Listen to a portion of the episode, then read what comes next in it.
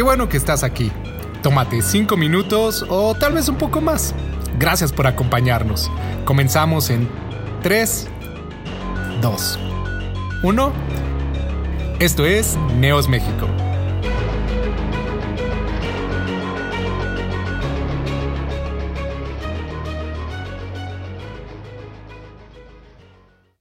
Señor, tú eres bueno. Sean bienvenidos, jóvenes. Seas bienvenida, señorita, tú, hombre de casa, que hoy nos estás viendo. Misiones como Zacatlán, como Jicotepec. Gracias por vernos, gracias por estar aquí hoy con nosotros. Hoy tenemos una palabra preparada para todos ustedes. Como saben, empezamos con una serie con la primer carta a Timoteo. Esta serie la titulamos Lifestyle, es decir, estilo de vida. Y la primera predicación que hoy quiero compartir con ustedes se titula Verdadero Hijo. ¿Cuántos de nosotros nos, identificamos cuando nos dicen, tú eres un verdadero hijo de Dios? Tú eres una verdadera hija de Dios. Vamos a ver unos puntos muy claves en esta carta, unos puntos que a mí me han llamado la atención en estas semanas, en estos días. Para los que sepan y para los que no sepan, esta carta la escribe Pablo y es dirigida específicamente a Timoteo. Timoteo, un joven que estuvo por muchos años sirviendo junto con Pablo, aprendiendo de él, viéndole hacer milagros, viéndole compartir su testimonio hay datos que dicen que esta, que esta carta la escribió Pablo entre los 63 y 65 años después de Cristo, antes de ser encarcelado. Cuando Pablo le escribe esta carta a Timoteo, Pablo sabía que él necesitaba consejos. Pablo sabía que Timoteo necesitaba palabras claves en su ministerio. ¿Por qué? Porque Timoteo era un hombre líder en la iglesia de Éfeso. Esta iglesia que era una iglesia con muchas doctrinas que estaban tergiversadas con la palabra de Dios. Y es Pablo quien se preocupa. Es Pablo quien dice, tengo que, que darle algo de instrucción a Timoteo. Sus primeras instrucciones son acerca de falsas doctrinas. Y hoy vamos a ver, vamos a empezar esta lectura. A mí me, me gusta la carta a Timoteo, ¿quién no se identifica cuando le dice que nadie tenga en poco tu juventud? Muchos de nosotros que hemos predicado, que hemos estado en misiones, que estamos sirviendo en la iglesia, nos identificamos cuando decimos nadie va a tomar en poco mi juventud, estoy para servir a Dios. Y de verdad que son palabras que nos animan y que nos reconfortan, y más de un nombre como lo es Pablo. Voy a iniciar con el capítulo 1. Aquí dice Pablo, desde el versículo 1 dice, Pablo, apóstol de Jesucristo por mandato de Dios nuestro Salvador y del Señor Jesucristo nuestra esperanza. En el versículo 2, un versículo que a mí me llama la atención porque dice, a Timoteo, verdadero hijo en la fe. Gracia, misericordia y paz de Dios nuestro Padre y de Cristo Jesús nuestro Señor. Para ser sinceros, siempre Pablo se presentaba como un hombre que había sido elegido al servicio de Dios. Él no decía, él siempre decía que no era un título que él mismo se ponía como, ah, yo soy el apóstol, yo soy el que se levanta hoy y le predica a los gentiles, el que viene y les dice quién es Jesús. Él siempre reconocía que era Dios el que lo había puesto como apóstol, como un hombre enviado a compartir su evangelio, a compartir su palabra. Pero eh, las palabras que utiliza Pablo para decir Timoteo, verdadero hijo en la fe, otras versiones toman estas palabras diciendo mi verdadero hijo o un hijo muy querido en la fe. Es decir, Pablo tenía cierto cariño, tenía cierta empatía con Timoteo de decir, a ti te conozco, quizá lo conoció desde muy joven y lo instruyó en todo su, su, ministerio quizá de misionero o de evangelista en Timoteo. Pero para mí esas palabras son de verdad muy, muy importantes, porque cuántos de nosotros nos han dicho, es que tú te pareces mucho a tu papá o tú te pareces mucho a tu mamá. Eh, para quienes no conozcan parte de mi testimonio, yo no conocía a mi padre biológico, pero tuve el ejemplo de mi padre que digamos mi, padrastro. ¿no? no me gusta esa palabra, para mí ya es mi papá y es mi papá Nacho, mi papá Nachito. Entonces, yo recuerdo que cuando tenía aproximadamente entre los 15, los 17 años, muchos decían, oye, es que tú no te pareces a tu papá, es que tú no tienes rasgos de tu papá, tú no tienes el cabello chino, tú no tienes quizás su color de piel, pero ellos me decían, pero sabes qué, veo que te gusta trabajar, veo que te gusta estar moviéndola aquí, moviéndola allá, y eso es algo que yo veo que tu papá también lo tiene. Y es ahí donde yo sé que Timoteo era muy influenciado por Pablo, porque aunque no era engendrado en carne, por estar influenciado con Pablo, por compartir tantos, tantos años, por estar en viajes misioneros junto a Pablo, Timoteo se identificaba con muchas cosas, quizá con su manera de hablar, quizá con su manera de caminar, hasta quizá con su manera de vestir de Pablo.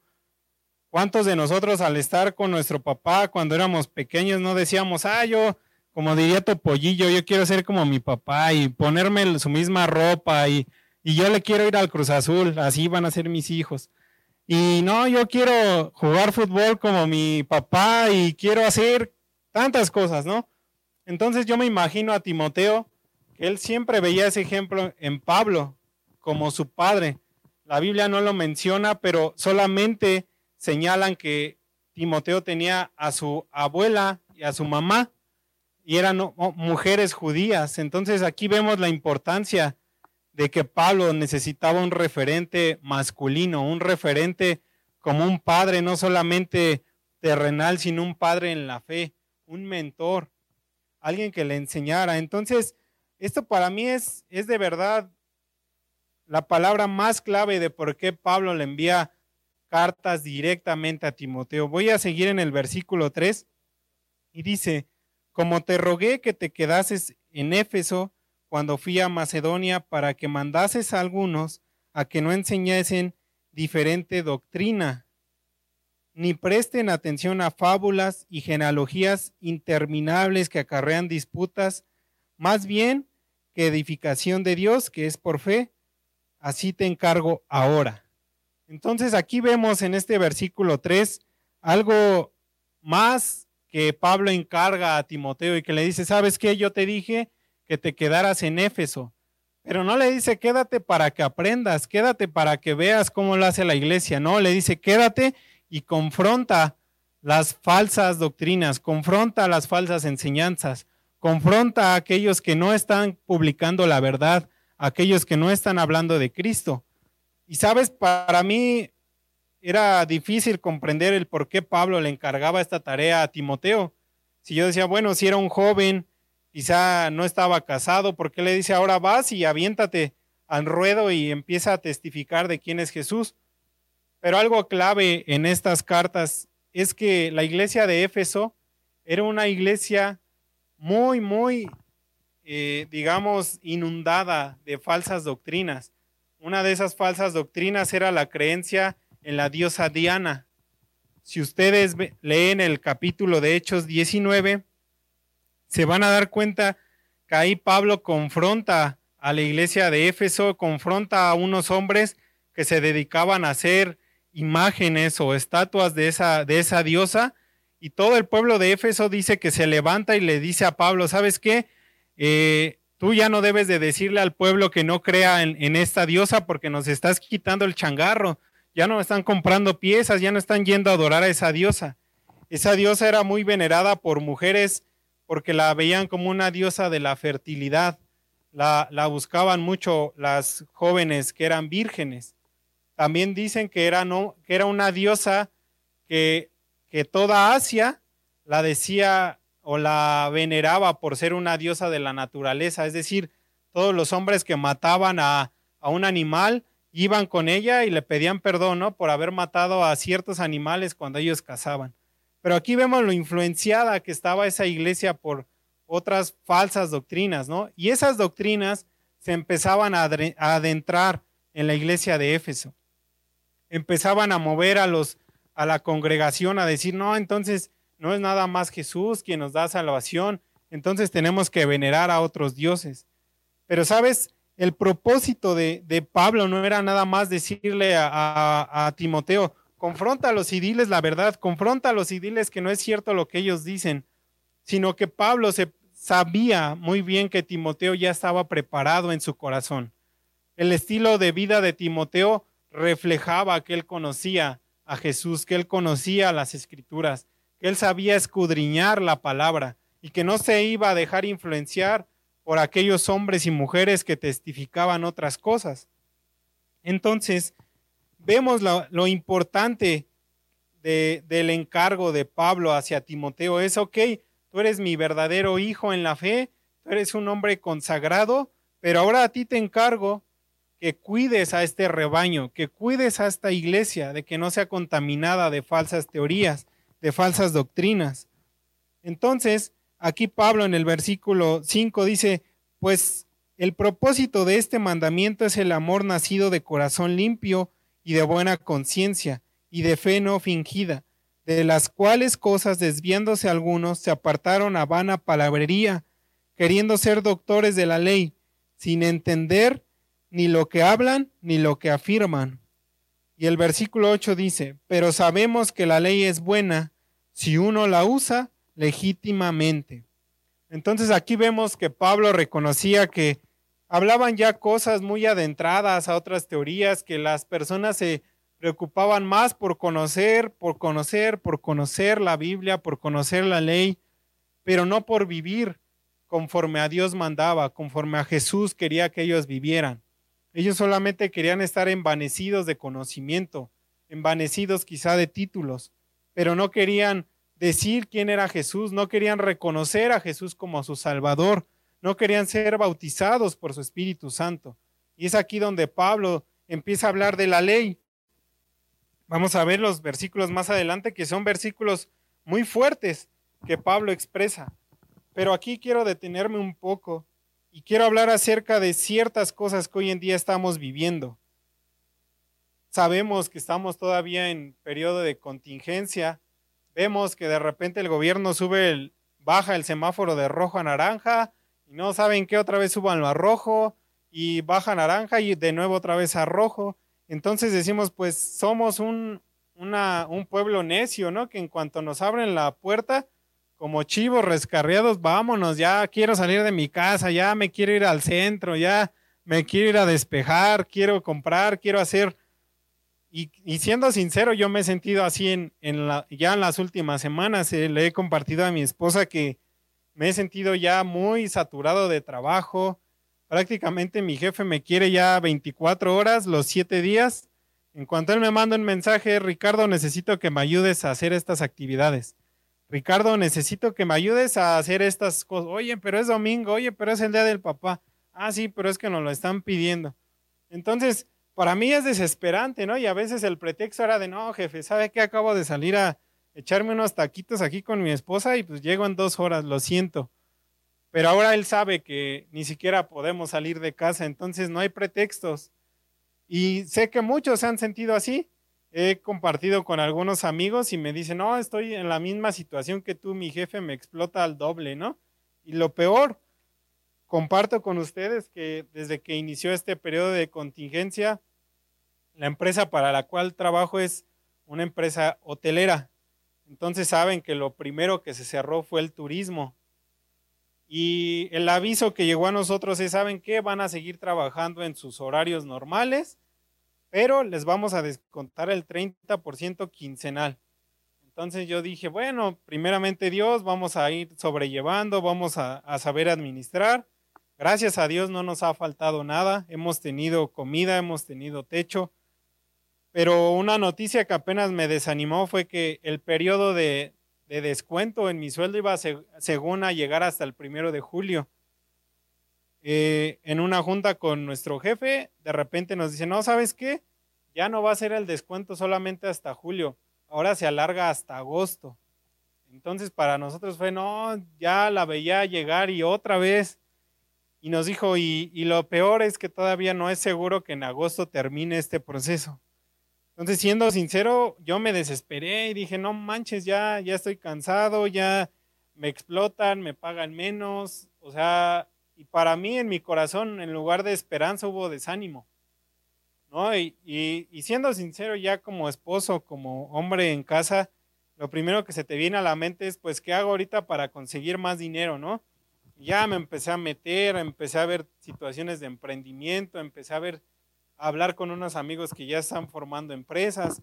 Entonces, para mí mi solución era lo que la gente empezaba a hablar, ¿no? Empezaba a decir, no, pues sabes qué, si ya te diste cuenta que en tu trabajo te explotan, pues empieza a vender cosas de casa, empieza a meterte al comercio electrónico. Yo dije, no, que sí, eso es lo que es la mejor solución. Y sucede que en, esas, en esos mismos días yo decía, ah, esta situación del, del, coronavirus no la he visto en mi familia tan cercana. Solamente un, hermano de mi papá que vive en Tijuana se, enfermó y estuvo en cuarentena. Pero yo decía, no, pues no, he visto unos casos graves. Platicando con mi papá me empezó a platicar, oye, ¿te acuerdas de tal, de tal vecino? ¿Te acuerdas de, tal señor que viene a arreglar su coche con nosotros? yo, ah, sí, no, pues ya falleció y ya falleció fulanito, ya falleció tal persona. Entonces a mí me empezó a asombrar y dije, no inventes, o sea, al inicio de esta pandemia yo no escuchaba este tipo de noticias, yo no escuchaba este tipo de, avisos ya cercanos en mi colonia de decir, no, pues no pasa nada, ¿no? Y eso me empezó a dar a mí miedo y empecé a decir, no, sabes que ya no voy a salir, porque siendo sinceros, anteriormente todavía me salía por ahí a dar mis caminatas, me le escapaba a mi esposa sin cubrebocas y mi esposa ya llegaba, ya sabe, ¿no? La chancla y ¡fum! no es cierto, me estaba viendo. Eh, solamente me decía, oye, cuídate, oye, haz esto, lávate las manos, oye, no salgas tanto. Entonces fue aquí donde, donde dije, es verdad, son cosas que, que necesito cuidar, pero a decir verdad empecé a dejar de lado a Dios empecé a dejar de lado el que él me dijera, ¿sabes qué es? Que debes de confiar en mí, debes de darme tus diezmos, debes de ofrendar, debes de ver a quién puedes apoyar. Para mí era, no, ¿sabes qué? Ahorita hay austeridad y lo más importante es que ni mi esposa ni yo tengamos aquí carencias, ¿no? Pero el Señor me ha, me ha empezado a hablar, me ha empezado a decir, ¿sabes qué? Necesitas confiar más en mí, necesitas adentrarte más en mi palabra, necesitas buscarme con mayor anhelo en tu corazón. Sabes, joven, señorita, si en tu casa han sucedido estas noticias malas en las que dices, ¿por qué falleció ya mi abuelito, mi papá, mi mamá? ¿Por qué fallecieron tíos? ¿Por qué mi familia se está enfermando si el Señor ha dicho que ni plaga, ni virus, ni nada los va a tocar. ¿Por qué se están enfermando? Entonces, ¿dónde está Dios? ¿Sabes? Adentrándome un poco en, la, en estos primeros versículos de Pablo hacia Timoteo, yo podría decir, no, pues es que Dios nos está castigando, ¿no? Es que Dios le está levantando estas pandemias para que todos se arrodillen, para que todos esos que hoy están a favor de la homosexualidad, de la diferencia de género, de género, la igualdad de género, se arrodillen para que aquellos que están de racistas se arrodillen. Es por eso y por eso estamos viendo tantos, tantas malas noticias, terremotos, temblores en México, se desploma el dólar, etcétera. Y muchas veces nos han llegado noticias que dicen, es que ya es el fin de los tiempos, es que todo esto está pasando para que de verdad se arrepientan. Y empezamos a adentrarnos en noticias que ni siquiera están fundamentadas en la Biblia, que ni siquiera están fundamentadas en nuestra fe y hacemos más caso a eso. Y es aquí donde veo que no estamos tan diferenciados de esa iglesia de Éfeso, donde empezamos a, decirnos, ah, creo que tienen razón, como que sí está bien eso de que haya homosexuales, como que sí está bien eso de que exista el racismo y mejor me voy para acá, y está bien que ya me rebele contra mi jefe y me rebele en mi casa, todo eso está bien porque ya soy un hombre, ya soy una, señorita con derechos que los puedo exigir en casa, en mi trabajo. Y sabes, eso empieza a mermar nuestra fe, a mermar nuestro ejemplo. ¿Cuántos de nosotros no nos hemos dejado influenciar por el miedo, por las palabras, por los consejos de otras personas que ni siquiera vienen a la iglesia o que ni siquiera conocen de Cristo? Que llegas y le dices, no, pues es que ahorita en este tiempo de pandemia no hay dinero en mi casa y, en lugar de que te digan ven a comer, pues ven a echarte una chelita, ven, vámonos a fumar, ven, vámonos a quemar. Perdón si digo algunas palabras aquí medias pintorescas, soy de Naucalpan y dirían por ahí, antes de conocer a Cristo, tuve una mala vida. Entonces, no, no estoy alejado de la realidad que vivimos como jóvenes, de que es viernes y vámonos, es sábado y es cruda. Entonces, creo yo, amigos, que debemos de adentrarnos en la palabra. Seamos como Timoteo, busquemos ser verdaderos hijos en la fe, verdaderos hijos cimentados. Que si hoy vemos que nuestros papás empiezan a desmoronar en su, en su matrimonio, y antes los veíamos a ellos como el ejemplo de que confiaban en Dios, de que no se desanimaban, y hoy vemos a, a nuestros papás tronarse los dedos y los vemos desanimados, Hoy seamos nosotros quien les demos palabras de aliento, quien les demos palabras que lo reconforten. Hoy seamos nosotros quien venga y diga, no es verdad lo que tú dices. Lo que la Biblia dice es diferente y lo que mi vida ha experimentado es diferente. No nos dejemos influenciar, amigos, por cosas que creemos que empiezan a ser verdad y que están lejos de la Biblia. No dejemos que eso tome control en nuestros corazones. Voy a seguir aquí con los versículos el versículo 8 dice, pero sabemos que la ley es buena si uno la usa legítimamente.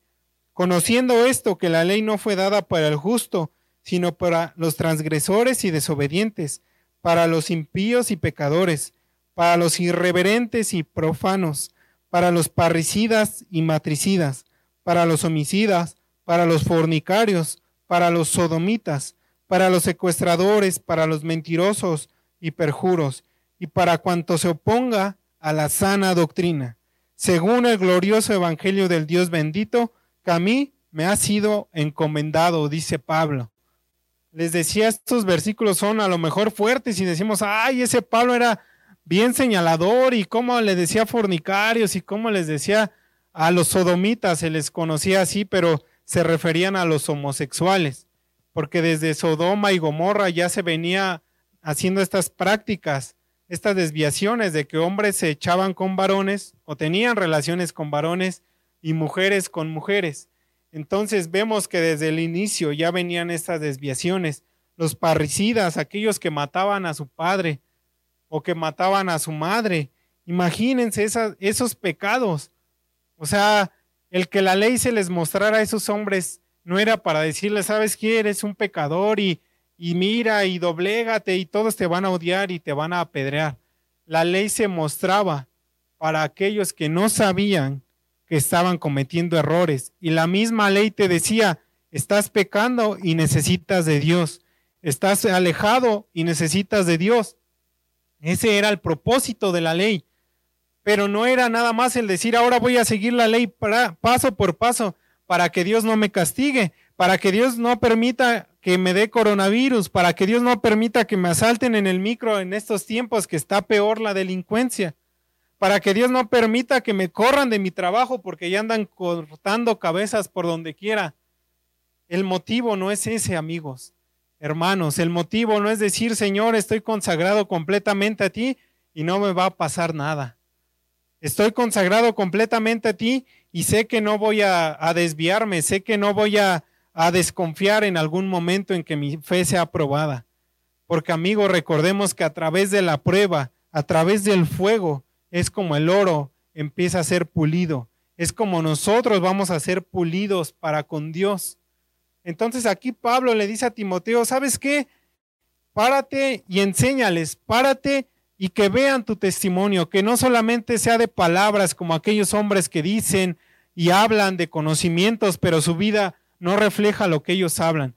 Párate, Timoteo, y confronta a esas malas doctrinas, confronta a esas malas palabras, esas malas enseñanzas. Pero después dice, pero no vayas a usar la ley nada más para decirle, sabes que eres un pecador, sino que utiliza la ley para mostrarles a Jesús.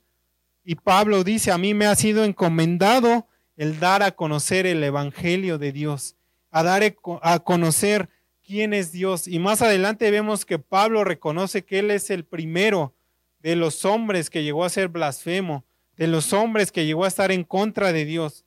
Pablo no se para y dice, miren hoy mi carta limpia, miren hoy como esta hojita que tengo aquí, sin mancha, sin ninguna escritura, soy yo, decía Pablo. Claro que no.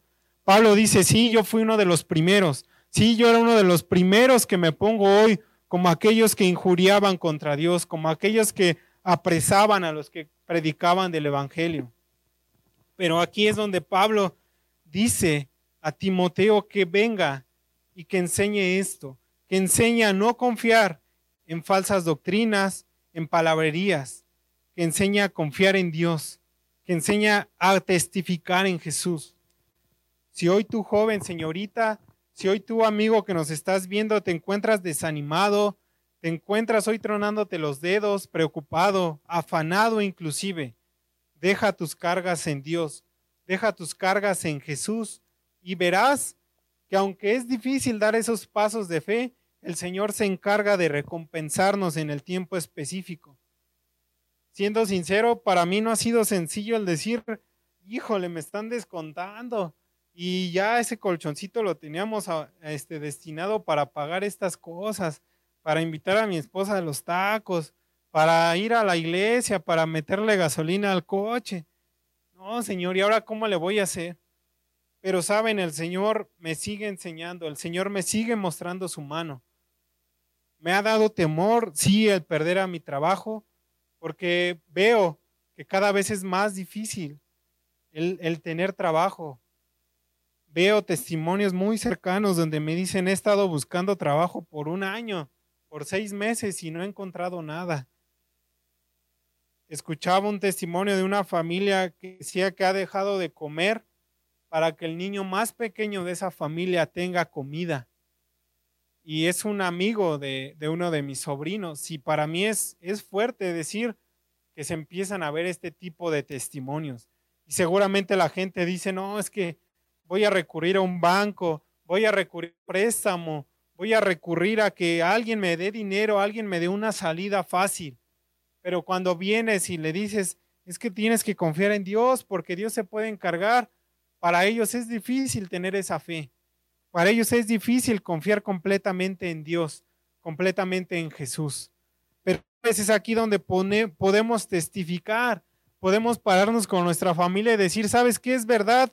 nos han descontado, hemos visto muertes, hemos visto cierta presión, hemos visto ciertas malas noticias, pero el Señor sigue siendo fiel.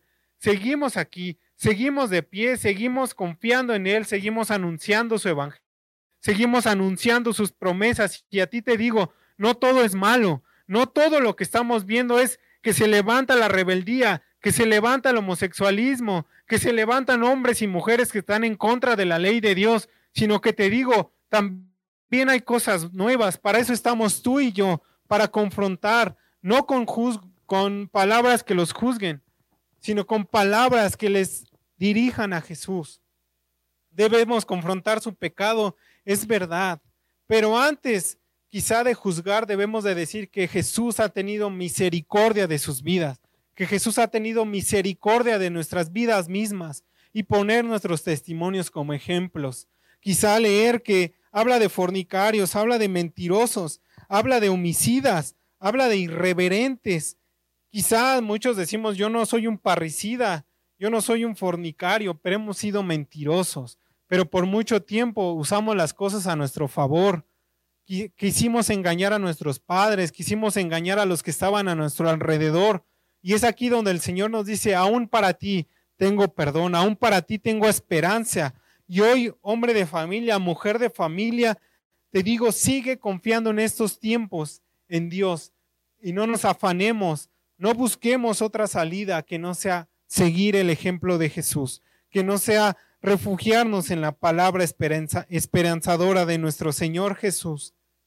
Timoteo sí, un hombre joven, un líder joven, un hombre que tuvo que enfrentarse a este tipo de falsas doctrinas y reflejar un carácter fuerte para que se imaginen el nivel de idolatría que había en esa iglesia.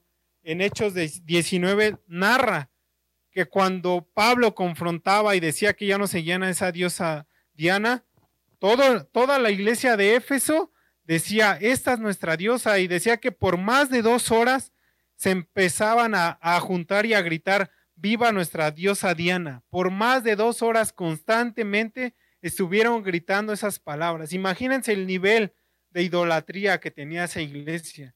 Y pararte como hombre joven, como hombre que quizá no tenía la madurez reflejada en su cuerpo, quizá no tenía canas, yo ya empiezo a tener canas, gloria a Dios.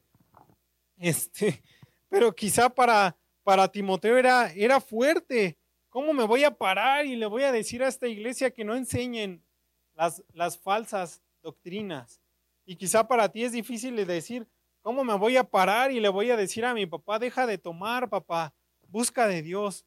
¿Cómo me voy a parar y le voy a decir a mi mamá, deja de seguir los chismes de esta colonia, deja de seguir los chismes de las noticias o de ventaneando y mejor refúgiate en la palabra de Dios. Ya me ventaneé de que veo a Pati Chapuy.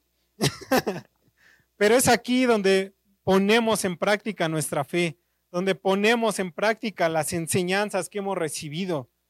Decía el pastor Aurelio, no, no lo llegué a escuchar, pero me, me han platicado familiares que decía, no seamos como niños gordos, que solamente nos queremos alimentar de palabra y no convidarle a nadie.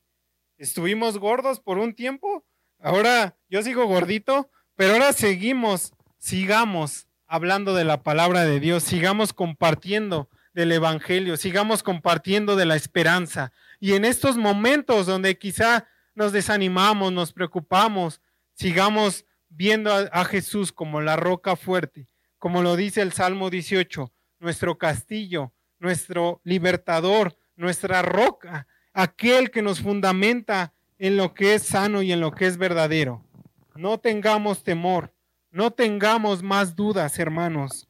Y de verdad, hoy les pedimos y les, y les alentamos a que sigan confiando en la palabra de nuestro Señor. Amén.